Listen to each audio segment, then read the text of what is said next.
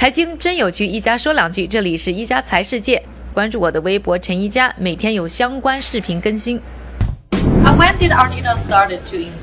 阿迪达斯是什么时候开始投资小型创业公司的？嗯，这是七年前的事儿了。以德国为中心。最近很多大公司、大企业开始关注创业领域。从你的角度看，为什么突然间所有的大公司会对这些小企业感兴趣？可以看到很多趋势。我认为这种冒险实际上是一种套利游戏。这些优秀的投资者知道公司能做什么，他们发现了，然后决定进行投资。在一些他们知道大品牌需要的东西上，他们用什么来买它？这对企业来说是个利好。然后公司意识到，为什么他们不发生在早期阶段？投资的早期阶段，随着时间的推移，这更像是一种经验的学习。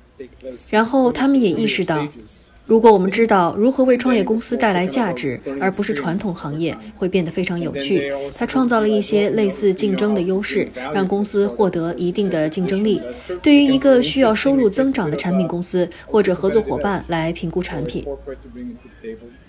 现在我觉得阿迪达斯不仅仅是卖服装和鞋子，这类事情也正在成为一种投资。就像在中国，椰子鞋的价格可以炒到原价的六倍。在类似 eBay 这样的网购平台，你对这种新的投资方式有什么看法呢？企业创造了新的市场，毫无疑问，我认为对于品牌来说，他们可以创造这样的需求。然后这个转售市场确实成功了。企业家们进入买卖和转卖市场，你可以看到很多东西。二次销售的新平台出现了，他们会形成新的品牌，然后了解研究这个策略。他们想要复制同样的东西。椰子品牌是由一个名人发起的，他自己就是一个品牌。所以，如果我们把它看作是一个金字塔模型的话，那么它在金字塔的顶端，这预示着必然会成功。现在我们想要复制这种财富获得的。方式，这种财富获得的模型来创造一个全新的产业，利用影响力来成就一个产品。你认为阿迪达斯会对投资二手市场或电子商务感兴趣吗？我们已经看到了很多次，这个二级市场已经开始真正的增长。他们真的想要和二级市场的创造者有更好的关系，也就是他们所投资的高度。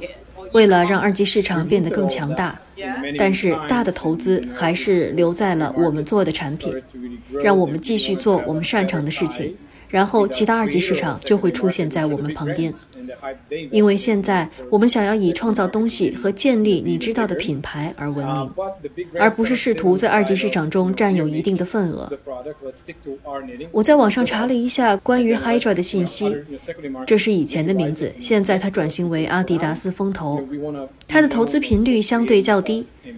我们看到的是差不多一年一个项目，有很多东西，比如新材料，比如衣物回收，比如呃健康相关的设备，还有各种各样的东西。所以，当你们看到投资目标时，你们认为你们为阿迪达斯选择优质项目的标准是什么呢？投资的比率在几年里或多或少有波动。但我想，平均一年我们做了六到八个投资，这是一种新的投资组合。我认为他们过去做的更少。我认为这种变化是根据消费者的喜好而变化的。我在演讲里也提到了这个共同的趋势。这真的是在支持 Z 一代，这是一个关键点。你会看到消费者的价值可能是最高的，他们追求不同的东西，他们质疑事情的发展如何被制造出来，他们重视这一点，还有他们想表达自己的方式。另一方面，如果这是在体育时尚方面，我们的体育品牌也关心这一问题，他们的关注度比前几代要小得多。他们喜欢消费的形式，内容必须适应这一点。我们正在寻求投资于我们能够交付的平台。